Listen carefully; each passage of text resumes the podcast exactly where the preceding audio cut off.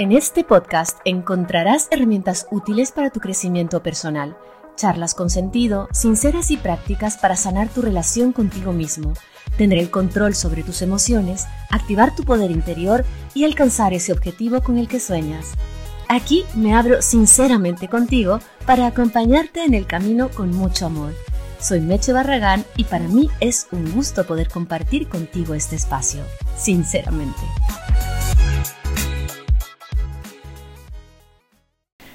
Hoy voy a hacer origami con mi papel de víctima. Gente, será todo un desafío transformar la autocompasión en figuras tridimensionales. ¿Qué les parece? ¿Eh? Tal vez pueda ser un patético cisne lloroso o un unicornio lamentándose o un pajarito quebrándose. Qué emocionante. Seguro que el resultado será un despliegue de autodesprecio en papel plegado. ¿Alguien quiere un pedacito de mi tristeza convertida en arte?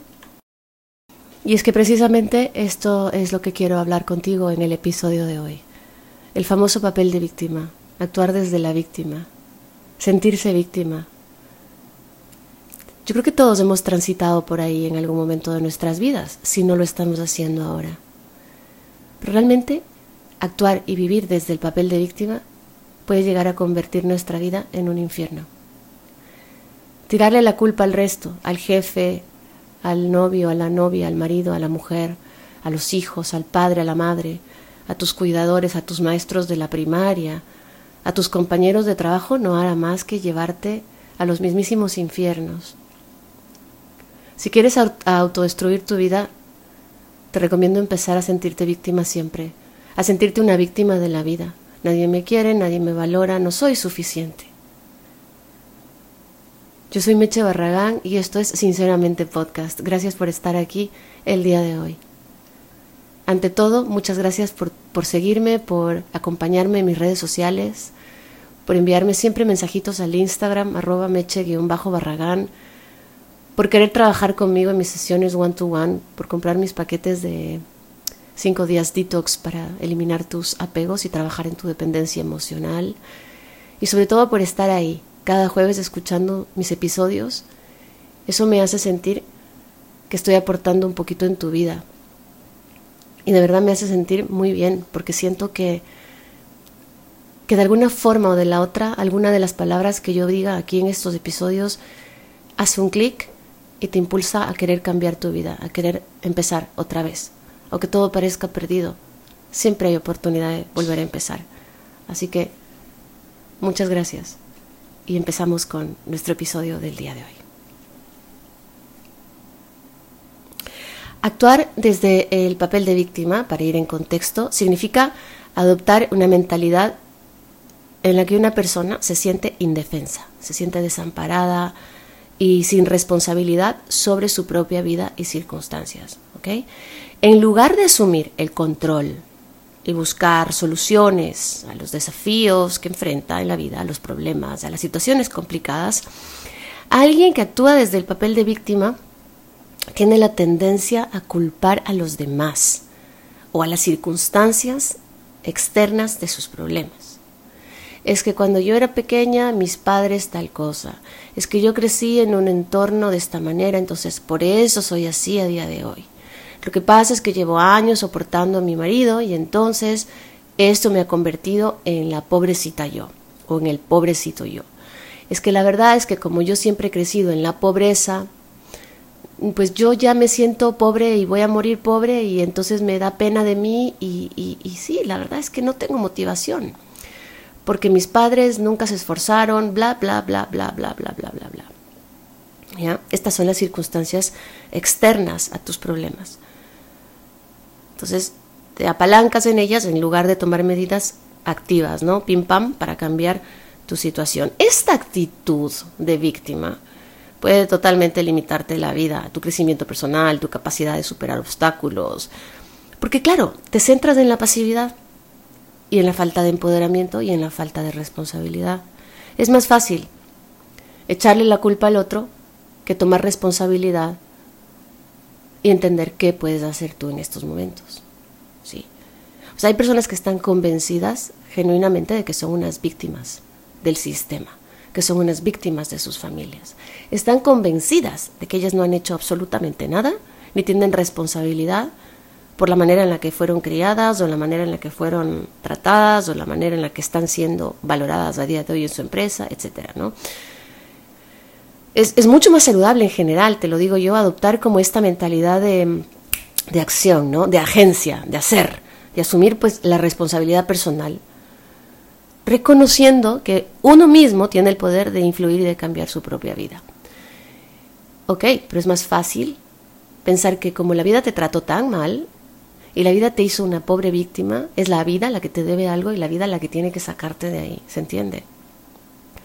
¿Se entiende, no? O sea, como yo no tuve la culpa de las palizas que me pegaban mis padres, o yo no tuve la culpa de la pobreza eh, infinita en la que crecimos, o yo no tuve la culpa de los cuernos que me pegó mi mujer, entonces yo me quedo aquí, prepotentemente esperando que la vida misma venga y me golpee la puerta y me saque de ahí, o que el día de mañana me gane la lotería, o que el día de mañana venga el repartidor de Amazon y, oh, resultó ser que era mi príncipe azul.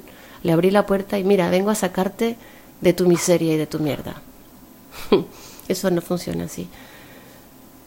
Hay que tomar acción, aunque puedas pensar y creer que no tuviste absolutamente nada que ver en tu vida, o sea, en lo que te pasó en tu vida. Puede ser que sí, puede ser que no, puede ser que tú no, no decidiste que te golpearan, o no decidiste que te maltrataran, o no decidiste que te abandonaran. Está claro. Esas son circunstancias externas. Pero lo que sí puedes decidir a día de hoy como adulto es cómo cambio esas circunstancias externas y las convierto en un trampolín para mi éxito. ¿Ves? ¿Cómo sé que estoy actuando desde el papel de víctima? ¿Ya? Primero, lo más importante es reconocer que estás actuando desde un papel de víctima, porque la mayoría de las veces no nos damos cuenta. Entonces nos empiezan a dejar abandonar, la gente se aleja de nosotros, la gente nos rechaza de una forma o de la otra, porque lógico, a quien le gusta estar al lado de un pobrecito yo o una pobrecita yo. Fulanita de tal tuvo la culpa porque tal persona me hizo la vida de mierda o me hizo la vida imposible. Tal persona me jodió mi vida. ¿Ya? O sea, no te digo que no, puede haber sucedido que tal persona hizo contigo algo que te dolió, que te, que te lastimó, que no estuvo bien. Esto ya lo tenemos claro. Ahora, ¿qué puedo hacer? ¿Seguir allí o salir? Porque si ya decido seguir allí, ahí sí sería mi responsabilidad seguir autodestruyéndome. Entonces, reconocer si estás actuando desde el papel de víctima requiere cierta, eh, cierta autoconciencia, perdón, y, una reflexión profunda, ¿no? Por ejemplo, vamos a ver, te voy a dar unas cuatro o cinco características de las personas que asumen el papel de víctima. Son los expertos en culpar a los demás. Si tiendes a culpar a los demás constantemente o a las circunstancias, como te dije hace un momento, externas por tus problemas y dificultades, sin reconocer tu propia responsabilidad en la situación, podría ser un indicio de que estás asumiendo el papel de víctima. Si estás convencido de que yo no tengo la culpa de nada, mm, revísate. Bandera roja, clic. Dos, sentirse impotente. Si te sientes impotente y crees que no tienes ningún control sobre tu vida o sobre tus circunstancias, es posible que estés adoptando una mentalidad de víctima. Si sientes que estás paralizado, si sientes que no tienes el control y que no depende de ti, pero que no puedes actuar, probablemente estés, estés ahí, en el papel de víctima. O sea, esto porque esto implica una falta total de confianza en tu capacidad para tomar decisiones. Y una capacidad, o sea, una, falta de, de, de acción para tomar decisiones y cambiar tu situación. O sea, estás como paralizado, ¿no? Eh, sentir que no eres capaz probablemente te hace sentir impotente. Y eso probablemente sea que estás en el papel de víctima. Claro, la impotencia sale desde, de muchas maneras, o sea, la impotencia tiene muchas caras y muchas razones. Pero si te identificas con esto en este momento que estamos hablando del papel de víctima, probablemente hay algo que revisar. Otra cosa que es bien, pero bien clásica de, de los que actúan desde su papel de víctima es la autocompasión excesiva. Porque yo había dicho muchas veces, seamos compasivos con nosotros, lógico. Tratémonos bonito, disculpémonos, abracémonos y todo lo que a veces te digo en mis sesiones one to one o aquí en el, en el podcast, ¿no? Pero si te enfocas principalmente en tus propias desventajas y dificultades, sin prestar atención a tus fortalezas y recursos, es probable que estés actuando desde el papel de la víctima. Es que soy mala, soy fea, no me gusta mi cuerpo, no tengo las capacidades, yo nací para sufrir, odio estar sola, no puedo esto, no hay quien me ayude. El típico no hay quien me ayude, lo tengo que hacer todo sola, eso es clásico de, de la víctima. Te digo porque a mí me ha pasado que me encuentro a veces quejándome, es que yo tengo que hacer todo sola, es que aquí nadie me ayuda, es que yo fui madre y padre a la vez. Cosas así, ¿sabes? Que he dicho. Esto es papel de víctima, puro y duro. Al final podría no hacerlo, ¿sabes? Podría no sacarme la madre todo el día, hasta dejar la última ropa en la lavadora antes de dormir. Ya, es que soy así. Es que soy bastante perfeccionista en muchas cosas, entonces no me gusta irme a dormir sin que las cosas estén terminadas, sin tener mi checklist todos los días terminada, como done, done, done, done, done, done. Ya, pero entonces yo estoy haciendo esto porque me da la soberana gana, no porque nadie no me ayuda, porque mis hijos, mi familia, mi gente, mis amigos, todos tienen su vida. Entonces no va a venir nadie a decirme, oye, Meche querida, ¿te ayuda a poner la ropa en la lavadora?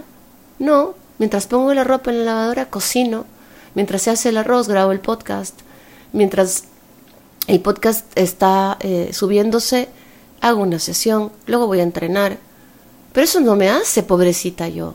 Entonces yo lo puedo ver como pobrecita yo tengo tanto que hacer en mi vida y sola. O oh, qué bien, ¿ah? que soy una tipa que se las vale, que se busca la vida, que además de ir al gimnasio va a la playa, que entrena, que tiene sesiones online, que tiene un podcast, que tiene hijos, perro, gato, y que se saca la madre, sí, que termina agotada también. Pero esto me puede llegar a hundir o me puede llegar a empoderar, ¿ya? Entonces la autocompasión es importante, pero cuando se vuelve excesiva puedes puede totalmente limitar tu capacidad de crecimiento y de superación. Punto pelota. Cuatro, falta de acción. Si encuentras que estás en un constante estado de inacción, esperando que los demás resuelvan tus problemas, o que te levantas y dices, hoy voy a empezar, pero resulta que has pasado cuatro horas en redes sociales. ¿Ya? O sea, la falta de, la falta de acción, este estado pasivo, esperando que los demás resuelvan tus problemas o que las cosas cambien por sí solas es probable que estés atrapado o atrapada en el papel de víctima. O sea, la falta de iniciativa y la pasividad pueden ser signos totalmente reveladores y reconocer estas señales es un primer paso para romper con el papel de víctima y empezar a asumir el control de tu vida. Bien, pausa, voy a traer un cafecito y vuelvo. A ver si te haces uno tú también para que nos lo tomemos juntos. Bien, ya regreso. Ok. ya estoy aquí. ¿De dónde nace el papel de víctima? ¿De dónde? Eso me preguntarás. ¿Por qué? Porque en algún momento me convertí en esto que soy ahora, una víctima de la vida. El papel de víctima puede tener diferentes raíces en los aspectos de la vida de una persona, ¿no? Por ejemplo, las experiencias pasadas, las creencias limitantes o las dinámicas familiares y sociales, las experiencias traumáticas, por ejemplo, vivir experiencias traumáticas, por ejemplo, como abuso físico, emocional, abuso sexual, violencia, pérdidas significativas o eventos súper impactantes, traumatizantes. Esto puede llevar a alguien a adoptar el papel de víctima. Porque vamos a ver, cuando ocurre un tipo de evento de esta naturaleza, lo más lógico es que uno se sienta mal, que uno se sienta destruido, devastado, que no quieras o sea, que no tengas ganas de avanzar. Y eso es normal. Es normal sentirse mal porque tuviste una pérdida, una ruptura, un abuso, un trauma. Hay que permitirse sentir esto el tiempo que sea necesario, pero no quedarse allí. ¿Sí? Porque estas experiencias pueden llevar a tener, o sea, generarte sentimientos de impotencia, de miedo y de desesperanza, que si te quedas allí dando vueltas en lo mismo y lo mismo y lo mismo, te puede llevar a tener una mentalidad de víctima como mecanismo de supervivencia. ¿Por qué? Porque en el momento en el que ocurre esta, esta situación traumática o este evento negativo en tu vida, evidentemente haces un clic y generas la atención de los demás. Entonces hay un momento en el que los demás se preocupan de ti, vienen, te cuidan, te abrazan, te miman, te llaman y te dicen cómo estás, cómo te sientes, cuenta conmigo. O tu pareja te da un poco más de atención que la que normalmente te ofrece. Entonces tu inconsciente dice, hey, eh, aquí es, ¿ah? Aquí, aquí estoy llamando la atención y aquí estoy siendo visto o vista. Desde este lugar me están mirando más. Entonces voy a usar este problema, este desafío, este trauma como pretexto para que me miren. Ya, esto lo hace tu inconsciente, esto no lo haces conscientemente, normalmente. Ya, puede ser que sí, en situaciones extremas y de eso no vamos a hablar ahora, pero lo que te quiero decir es que tu inconsciente dice, hey, aquí me dio resultado esto, entonces voy a seguir acá. Y te acostumbras y no te das cuenta cuándo y en qué momento terminaste siendo una víctima de la vida. Al comienzo es un mecanismo de supervivencia, pero después ya no. Ya después se vuelve un mecanismo de autodestrucción pura y dura. ¿Sí? Em, también los modelos de rol, por ejemplo, en la familia, las dinámicas familiares del entorno familiar, desempeñan un papel súper importante en la formación de la identidad y de la, digamos, de la mentalidad de una persona. ¿sí? Si alguien o tú creciste en este entorno donde se refuerza o se fomenta la mentalidad de víctima, es más probable que sumas ese, ese papel como una forma de relacionarte con el mundo.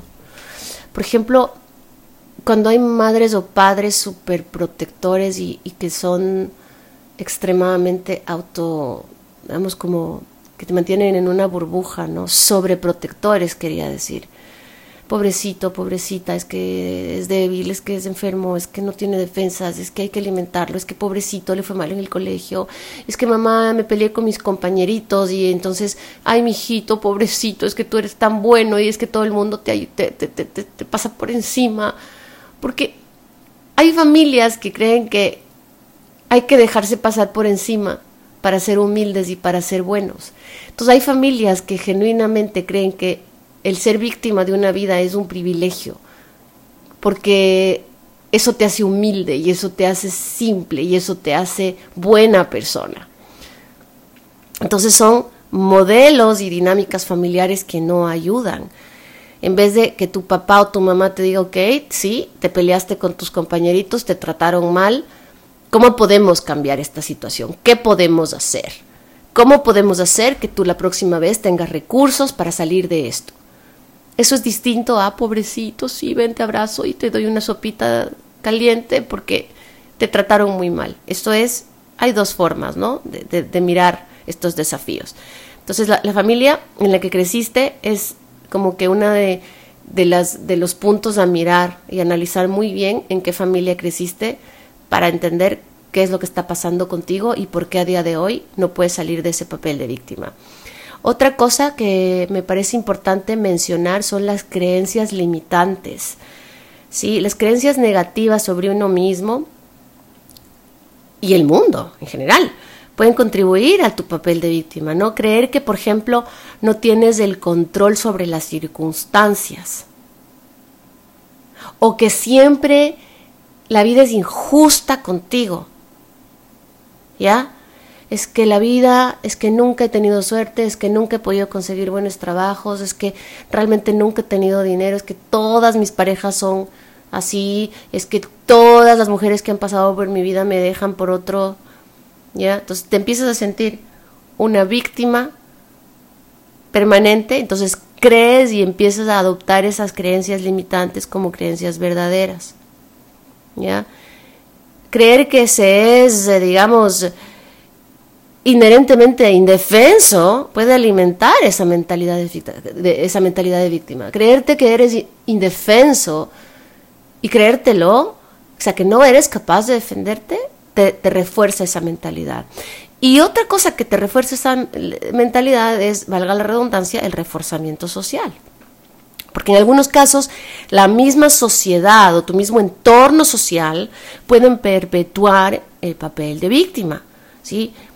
Cuando se proporciona, lo que decía antes, atención o recompensas a la persona por ser una víctima, ¿sabes? Como yo me acuerdo, ¿no? De niño, me caía, de niña, me rompía la rodilla, o sea, me, lastimaba la rodilla. Y claro, venía la mamá, la tía, la abuelita decía, mira, mira, te doy un, chupete para que te sientas mejor, o toma este chocolatito para que te sientas mejor, ¿ya? Estas recompensas en un momento determinado de nuestras vidas a cierta edad están bien, porque son demostraciones de afecto, de cariño, ¿sabes? Como para que se olvide de que se cayó un poquito, le voy a dar aquí este, este dulcecito, entonces desvió su atención, ya, ¿ok? Estas son cositas muy puntuales que a veces uno hace, pero cuando estos reforzamientos y estas recompensas por ser víctima van haciendo parte de tu vida, de tu entorno familiar, y tus cuidadores, tus padres o tu familia te refuerzan siempre el pobrecito yo y te recompensan cuando eres pobrecito yo, te están quitando toda responsabilidad de saber cómo actuar en determinadas circunstancias para sobrepasar los desafíos de la vida. ¿Ya? Porque las personas entonces se van a ver incentivadas a adoptar este papel como una forma de obtener simpatía, apoyo o ventajas. ¿Ya? Entonces, hacer ver que siempre estoy enfermo y que soy debilucho debilucha me hace llamar la atención al resto y me recompensan y me miman y me quieren y me tapan con una mantita para dormir. Eventualmente, cuando uno es niño y uno tiene fiebre y la mamá está ahí bajándote las fiebres, si ese fue el caso, pues es normal porque has sido niño y necesitas de atención, pero después te tienes que bajar la fiebre tú mismo. ¿Quién no ha tenido fiebre en la adultez? ¿Sabes? Esta fiebre es simplemente una analogía. Las consecuencias de actuar desde el papel de víctima. terribles para la vida. Primero te hace poco atractivo. De verdad te lo digo yo. O sea, si quieres ser poco sexy, poco atractivo, ponte de víctima. De verdad que es que lo único que vas a ocasionar es que la gente tarde o temprano te rechace y te deje. ¿Dónde te lo firmo? Es que no hay quien soporte a una víctima de la vida.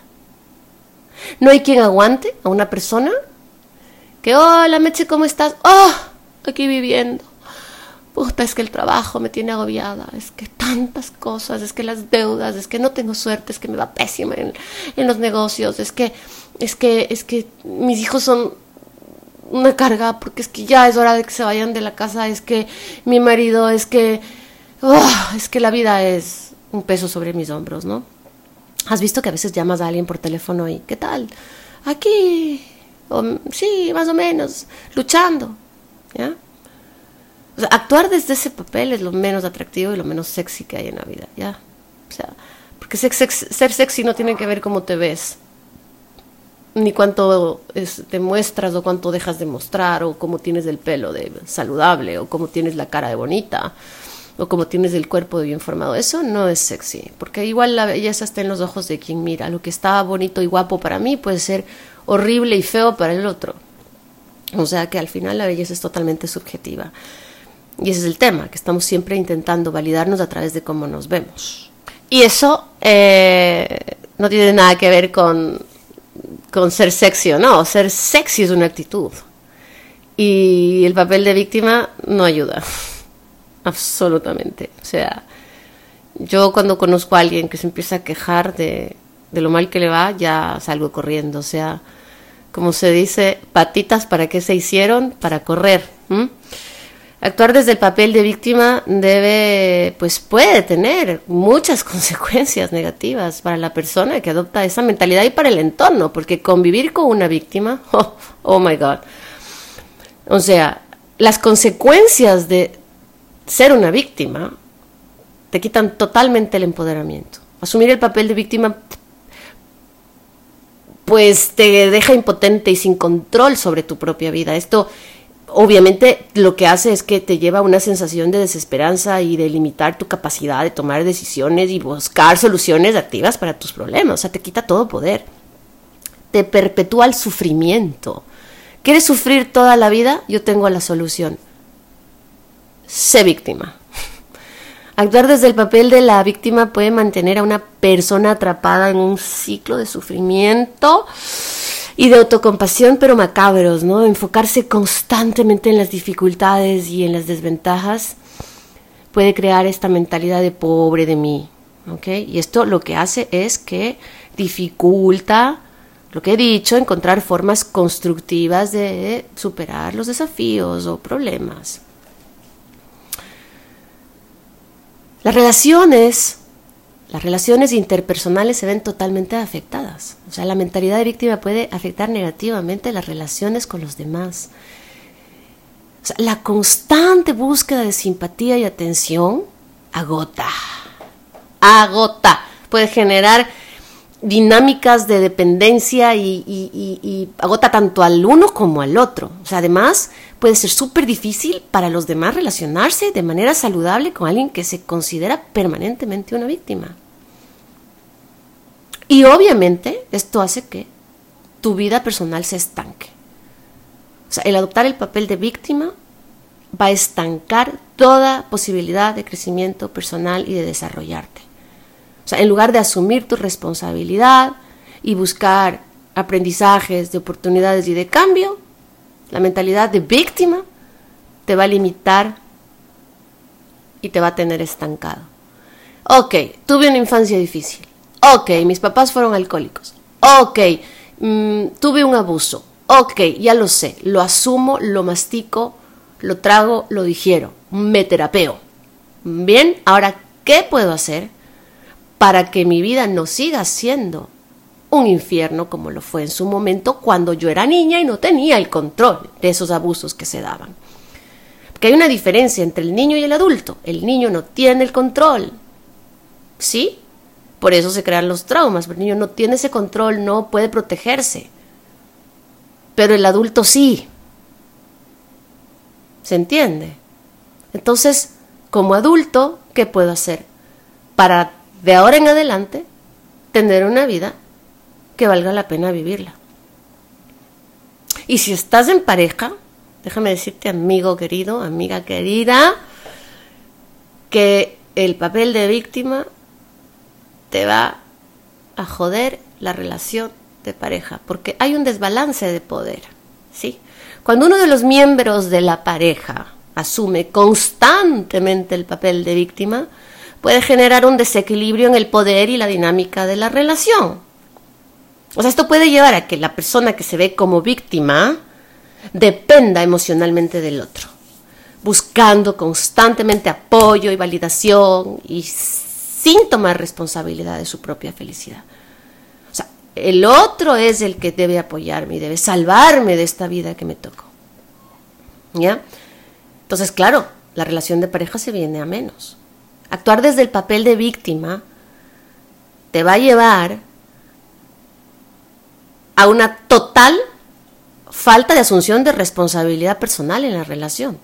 O sea, la persona puede culpar constantemente al otro por los problemas o dificultades, sin reconocer su propia contribución o sin buscar soluciones, soluciones activas. ¿ah? O sea, esto puede generar resentimiento y frustración en la pareja, entonces empieza a ser un círculo, un, bucle, un pez que se muerde la cola porque como tú eres el culpable o la culpable, porque por tu culpa la relación está como está, porque si tú hicieras o, no hicieras tal cosa, o porque como llevas haciendo toda la vida esto, bla, bla, bla, bla, bla, tu culpa, tu culpa, tu culpa, tu culpa, tu culpa y la mía no, entonces el otro sale corriendo porque no hay quien aguante. Cuando hay un papel, o sea, una persona ocupando el papel de víctima en la, en la, en la relación, se alimenta lo que es pues lógicamente la dependencia emocional en la relación de pareja.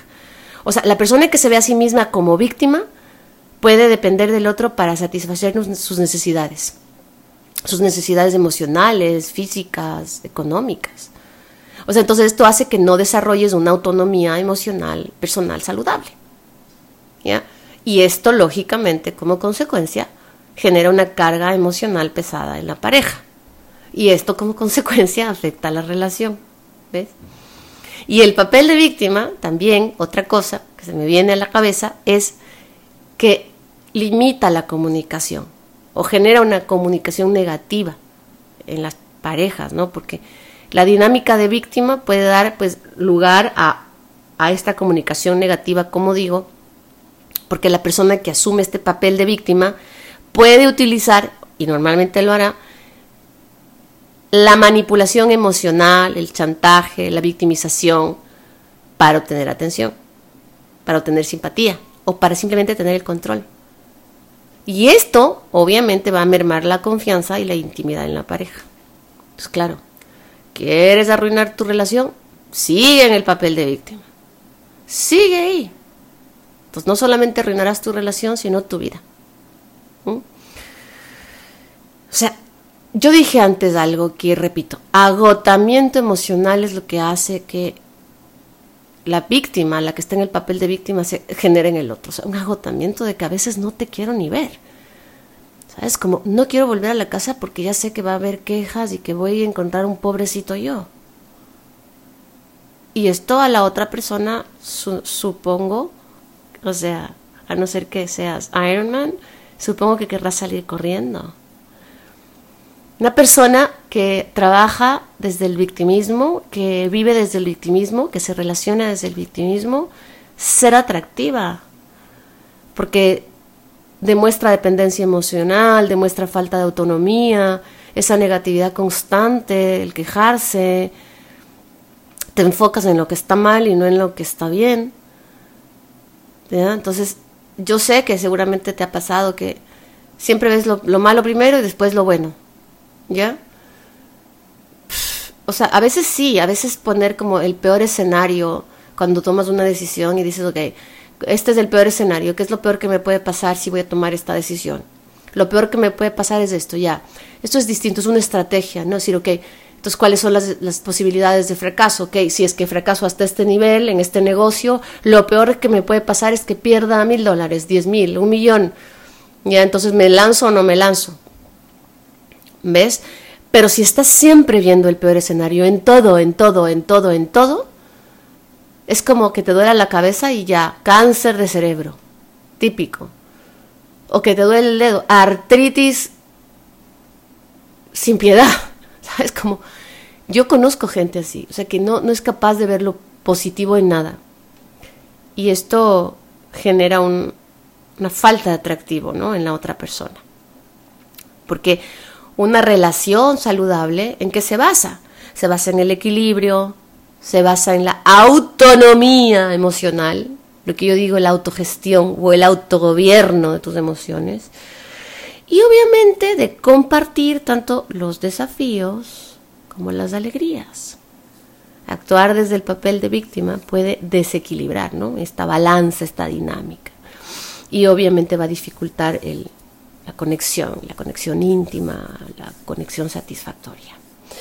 Salir del papel de víctima es imperioso, gente, y requiere un proceso de autoexploración, autotransformación, pero más que nada algo que yo te digo y que normalmente hace salir a las personas corriendo. Y no te voy a mentir, porque yo no te voy a mentir. Cuando a mí me escriben y me dicen, Meche, quiero hacer sesiones de mentoring y de coaching contigo. Yo les digo, ya, pero si no estás dispuesto a ser disciplinado, yo no te voy, porque ya me ha pasado que la persona quiere pensar que el coach, el mentor, el terapeuta es el que te va a sacar. Entonces, nada, el terapeuta es malo, porque yo, Meche, imagínate que he pasado por tres terapeutas que no han hecho nada por mí. No, lamento decirte que no es el terapeuta eres tú el que no está tomando responsabilidad y entendiendo que esto es un proceso que requiere disciplina y que requiere de herramientas que tienes que empezar a poner en práctica. Si bien es cierto, hay terapeutas, coaches con los que o mentores con los que tú conectas más que con otros, eso es un hecho porque hay una relación entre tú y yo. Entonces yo puedo tener más química contigo que con otro de mis coaches. Ok, eso está claro Y si mismo, mismo, mismo la química no fluye, pues hay que dejar ese, esa relación. Obviamente, no vas a querer quedarte allí, del un lado o del otro. Pero si ya con tres o cuatro o cinco te pasa esto, revísate porque a lo mejor no son ellos. Eres tú que no estás lo suficientemente comprometido a tu cambio. Estás esperando sentirte mal para que el día que te sientas mal llamas al coach o llamas a tu mentora y, te, le dices, mira, estoy de la mierda, me ha pasado esto. Entonces, la idea es ser constantes y ser disciplinados. Entonces, lo primero que yo les digo siempre es, vas a ser disciplinado porque si no, vamos a perder tiempo y dinero. Yo mi tiempo y tu, tu dinero porque al final a mí me entran unos euros o unos dólares más a mi cuenta, pero lo que yo quiero es ver resultados y apoyarte y acompañarte y que tú crezcas y que tú gestiones y que tú te autogobiernes. O sea, esa es una satisfacción para mí bestia, más allá de que sea mi modo de, de vida y que sea mi trabajo, ¿sabes? Porque ver el fruto de mi trabajo reflejado en ti es, es realmente una satisfacción. Entonces, si no vas a ser disciplinado, forget it. No funciona. De hecho, en nada en la vida. En nada. Disciplina. ¿Ok? Eso es tomar conciencia del papel de víctima, que es el primer paso. Tomar conciencia y entender que tengo que ser disciplinado, que es asumir la responsabilidad. Aprender y estar dispuesto a desafiarte, a desafiar tus creencias limitantes, a que otro te cuestione y te diga, Mm, no, me parece que, que podrías replanteártelo desde este lado, porque a lo mejor sí, sí, de niño te pasó esto, pero ahora eres un adulto y, y, te corresponde gestionarlo. Sin que te resientas con el mentor porque te diga algo que a lo mejor deberías revisar. ¿Sabes? Como desafiar tus creencias. Entender que hay otros puntos de vista. Y tú mismo autocuestionarte. A ver, un momento seguramente mi mentalidad no es la correcta porque con esta mentalidad no he llegado a ninguna parte o no he llegado a donde yo quisiera. ¿Ya? Cultivar lo que se llama la resiliencia, ¿no? Crecimiento personal, enfocarte en desarrollar tu resiliencia emocional, tus habilidades para afrontar los desafíos, aprender a manejar el estrés, eh, practicar la autorreflexión, buscar oportunidades de crecimiento, de aprendizaje, y establecer sobre todo metas realistas. Metas realistas con las que puedas trabajar profundamente para fortalecer tu confianza y tu sentido de logro, porque no hay nada más rico que sentir que estás logrando algo. Sientes que estás logrando algo y esto te motiva para seguir logrando mal, más, perdón, porque se activa tu esta sensación de competición, de competencia contigo mismo, ¿no? O sea, ah, ya logré esto, bueno, quiero un poquito más. Es como cuando corres un kilómetro y dices, ah, bien, ya logré un kilómetro, bueno, ahora quiero correr dos, ahora quiero correr diez, ahora quiero correr una media maratón, ahora quiero hacer una maratón. Entonces, vas dándote cuenta de que eres capaz de hacerlo y vas a, a querer más, ¿bien? Y sí, ahora sí, practicar la autocompasión y el autocuidado, pero de una manera saludable. ¿Ya? Porque a medida que abandonas el papel de víctima, te vuelves genuinamente compasivo contigo, no exacerbadamente compasivo, que se vuelve poco saludable. ¿Ya? Entonces, a medida que abandonas este papel de víctima, vas entendiendo qué significa autocompasión y qué significa autocuidado. Una vez que vas priorizando tu bienestar físico, tu bienestar emocional, tu bienestar mental, espiritual, tú estás practicando el autocuidado y la autocompasión de manera, de manera consistente, pues. ¿Mm? No te estás autocompadeciendo desde la pena, desde el dolor, te estás autocompadeciendo de ti sanamente desde el trabajo personal efectivo. Y sí, sí, mi gente, el salir del papel de víctima puede llevar tiempo, pero es un proceso liberador y transformador. Otra vez, Meche, ¿cuál es la clave para la felicidad? Bueno, una de las más importantes, la disciplina. Esto ya te lo digo yo. Disciplina. Con disciplina puedes construir una mentalidad distinta y por supuesto asumir el control de tu vida. esto ha sido todo por hoy. No, no, no hay más que agregar al papel de víctima porque yo creo que tú mismo sabes lo que te está ocasionando a día de hoy estar en este papel de víctima. Tú sabes lo que te ha ocasionado. Tú sabes las consecuencias que has tenido. Tú las has sentido en carne propia, ya sea porque tú estás en este papel o porque tienes al lado a alguien con la que tienes que convivir o estás conviviendo que está en el papel de víctima. ¿Sí? Entonces, mm, manos a la obra, manos a la obra. Yo, yo quisiera poder tener una, un don y una varita mágica de, de poder decirte, sí, mira, con este podcast, con este libro, con esta sesión, tu vida va a cambiar y no es así. ya me hubiera gustado a mí que pase. Pero en el fondo he preferido vivir el proceso, porque este proceso yo recuerdo y veo hacia atrás y, y, y me pongo en, en mi papel de víctima de antaño y no hay nada mejor que tener el control, que el tener el poder de gestionar mis emociones, del, de, de, de, tener el poder de decir, ahora voy a estar triste porque me da la gana, me lo voy a permitir, pero mañana no. Y la sensación de poder que te da el levantarte a entrenar sin ganas, o el hacer algo cuando no quieres o cuando tus fuerzas te flaquean, cuando no puedes más, da más. Ahí empieza el verdadero trabajo emocional, el verdadero trabajo espiritual. Es como cuando estás levantando una pesa y quieres sacar músculo. Entonces tu entrenador te dice, cuando estés en el fallo, cuando tu músculo ya esté temblando, una más. Básicamente eso se aplica a la vida. Una más. Yo soy Meche Barragán. Estoy lista y dispuesta para acompañarte en tu proceso personal. Escríbeme a arroba meche bajo barragán en Instagram. Si tienes alguna duda también. Por supuesto, si me quieres sugerir algún tema que quieras que yo trate en el podcast, encantada, escríbeme y lo vemos. Hay muchos temas que tengo en carpeta, pero son tantos que digo, ok, este jueves voy a grabar este, este tal. Y resulta que, digo, madre, voy a hacer dos episodios semanales, pero no lo veo factible por, por, mi, por mi tiempo, no, no podría realmente sería un exceso y sería forzarme demasiado, alargar el tiempo que a veces no tengo. Como trabajo en todo el mundo, tengo que adaptarme a ciertos horarios y es imposible hacer dos episodios por semana. Pero por algo, por alguna razón de momento estamos haciendo solamente uno. Yo quiero pedirte que si este episodio te gustó, lo puedas puntuar en el en el Spotify o en el Apple Podcast o donde lo estés escuchando y compartirlo, porque a lo mejor le llega a la persona adecuada y, y podemos juntos contribuir en el bienestar de esa persona un poquito más. Sinceramente, me encanta estar contigo el día de hoy, como todos los días jueves.